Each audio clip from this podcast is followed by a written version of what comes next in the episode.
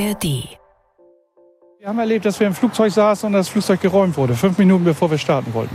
Angst. Ne, was ist los? Warum ist da hinten überall Blaulicht zu sehen? Wir kamen raus und da waren nur mit Polizei, mit Maschinengewehren, mit Pistolen. Schnell, schnell, schnell.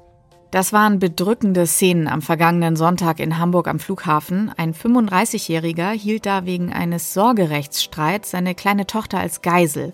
Alles auf dem Rollfeld. Zuvor hat er eine Schranke mit seinem Pkw durchbrochen. Über viele, viele Stunden haben dann Spezialistinnen und Spezialisten der Polizei mit diesem Mann verhandelt. Am Ende ist zum Glück alles glimpflich ausgegangen. Insgesamt aber waren 900 Polizistinnen und Polizisten im Einsatz. Zahllose Passagiere hingen fest, zeitweise ging am Flughafen ja gar nichts mehr. Und jetzt wird natürlich bundesweit über die Sicherheit an deutschen Airports diskutiert. Denn wie konnte das bitte passieren? Aber auch, wer bezahlt eigentlich die Kosten für so einen Großeinsatz? Und damit hi und herzlich willkommen zu 10 Minuten Wirtschaft, heute mit mir, Melanie Böff.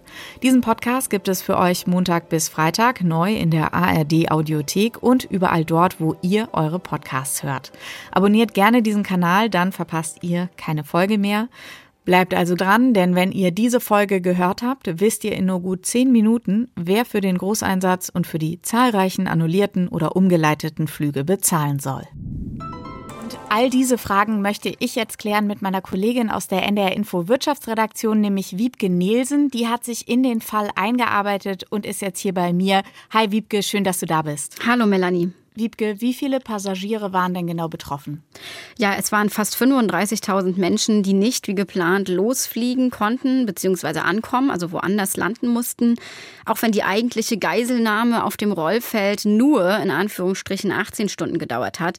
Aber bis dann alles wieder anlief, hat es nochmal wieder gedauert. Also insgesamt kann man sagen, war der Flugverkehr gut 20 Stunden lang eingestellt.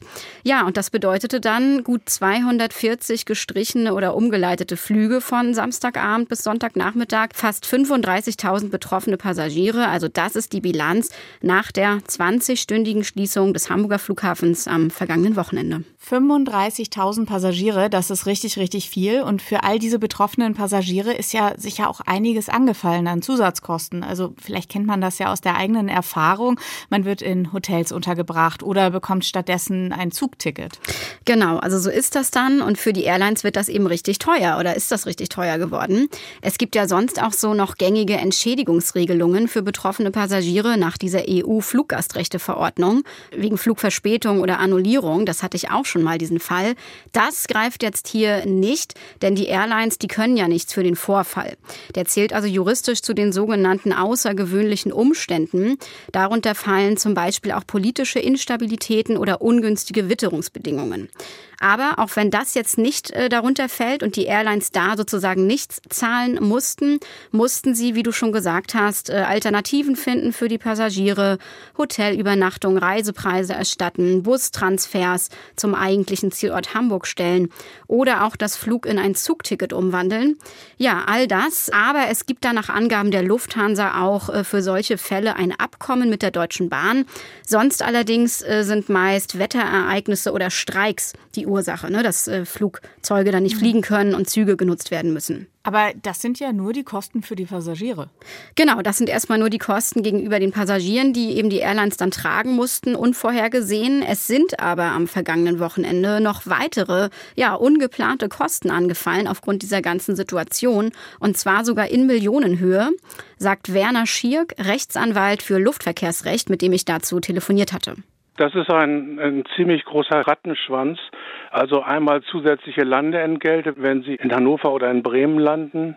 Äh, dann natürlich die zusätzlichen Ferrykosten von diesen Flughäfen nach Hamburg, denn die Maschinen müssen ja wieder in Hamburg eingesetzt werden. Diese Überführung kostet auch Geld. Da müssen dann äh, neue Crews bereitgestellt werden, weil die, die alten gehen aus der Dienstzeit raus. Genau, aber all das gehört Schirk zufolge zum Geschäftsrisiko der Airlines. Für ihn ist klar, dass die Airlines wohl äh, drauf sitzen bleiben. Er sagte wörtlich, man wird dem Täter nur in die leere Tasche greifen können und das war's dann. Ne, weil der wird okay. diese Summen gar nicht bezahlen können. Wer hat schon so viel äh, Millionen? Also Als das ist ja das ist ja ganz klar. Also das äh, wird er nicht bezahlen können. Und selbst wenn der 35-jährige Täter jetzt eine Haftpflichtversicherung gehabt haben sollte oder haben sollte, soll man ja haben, ne? kleiner Tipp an dieser Stelle, dann äh, zahlt die trotzdem trotzdem nicht, weil die zahlt nicht bei solchen äh, Handlungen mit Vorsatz. Ne? Mhm. Aber äh, die Airlines, die wollen das womöglich nicht so hinnehmen, von wegen, na ja, äh, müssen sie drauf sitzen bleiben. Auf Anfrage verweisen sowohl die Lufthansa und Eurowings als auch der Bundesverband der deutschen Luftverkehrswirtschaft darauf, ja, dass es noch zu früh sei, die Frage nach den Kosten zu beantworten, haben die mir so gesagt. Das heißt, es werde äh, juristisch jetzt geprüft, welche Kosten konkret wo, aus welchem Grund angefallen sind, ja, und auch, äh, ob und an wen dann Forderungen gestellt würden. Okay, aber diese Frage, ob und an wen dann Forderungen oder weitere Forderungen gestellt werden können, also wer käme denn da außer dem Täter noch in Frage? Ja, theoretisch noch andere, so indirekt Verantwortliche. Dazu mal Luftfahrtexperte Kurt Schellenberg. Das ist der Flughafenbetreiber, der auch die Kontrollstation am Flughafen betreibt.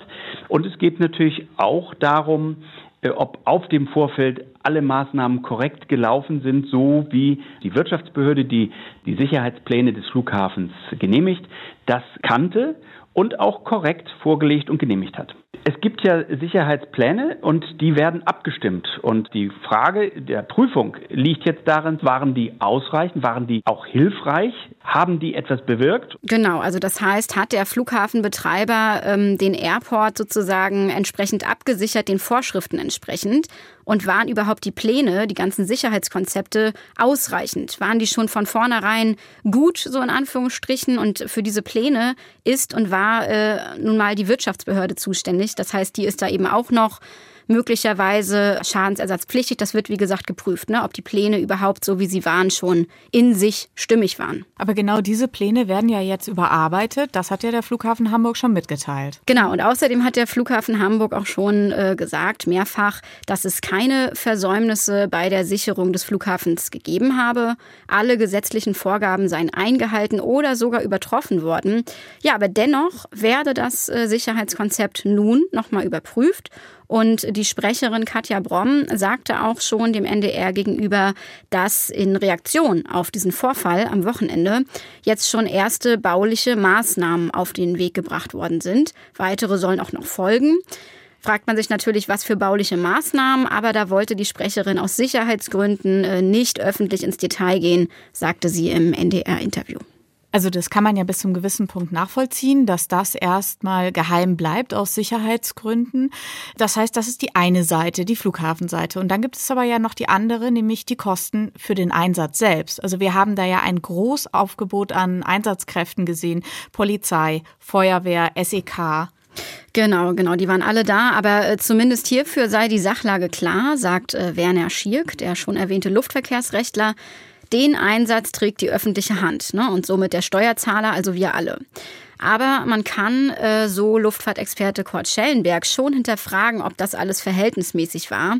Also jetzt konkret die Dauer des Einsatzes und auch die Mannstärke. Wie lange diese Unterbrechung jetzt war und ob alle Maßnahmen der Bundespolizei verhältnismäßig waren, auch zur Beherrschung der Lage, das wird jetzt auch Aufgabe der Juristen sein, auf seitens der Airlines, das zu prüfen. Genau, das prüfen die jetzt, ob das alles verhältnismäßig war. Aber ich sag mal so, hinterher ist man immer schlauer, sowieso bei allem. Und möglicherweise hat ja auch gerade diese Besonnenheit, ne, dieses zähe, stundenlange, 18 Stunden lange Verhandeln mit dem Täter dazu geführt, dass es überhaupt so gewaltfrei, ne, so glimpflich, körperlich zumindest, ausgegangen ist. Letztlich hat ja der Vorfall überhaupt auch mal eine Diskussion jetzt in Gang gesetzt über die Sicherheit an unseren Flughäfen und auch Mängel möglicherweise offenbart. Also ja, diese Diskussion über die Sicherheit, die wird sicherlich noch andauern. Ebenso ja dann auch wie die Analyse der Kostenfrage und eben die Frage, wer eventuell dann doch schadensersatzpflichtig ist. Ja, ein trauriges Ereignis war das am Sonntag. Zum Glück ist alles einigermaßen glimpflich ausgegangen, aber ja. jetzt ist natürlich der große Rattenschwanz an Fragen noch da. Wer soll das alles bezahlen? Wiebke Nielsen aus der NR Info Wirtschaftsredaktion. Vielen Dank, dass du heute hier warst. Sehr gerne. Und das war es für heute von 10 Minuten Wirtschaft. Uns würde interessieren, wie findet ihr diesen Podcast? Schreibt uns, was ihr gut findet, aber natürlich auch, was wir noch besser machen können. Gerne per E-Mail an wirtschaft.ndr.de. Vielen Dank, dass ihr dabei wart und wenn ihr keine Folge mehr verpassen wollt, dann lasst gerne ein Abo da. Ich wünsche euch einen schönen Tag, sage Tschüss und bis morgen.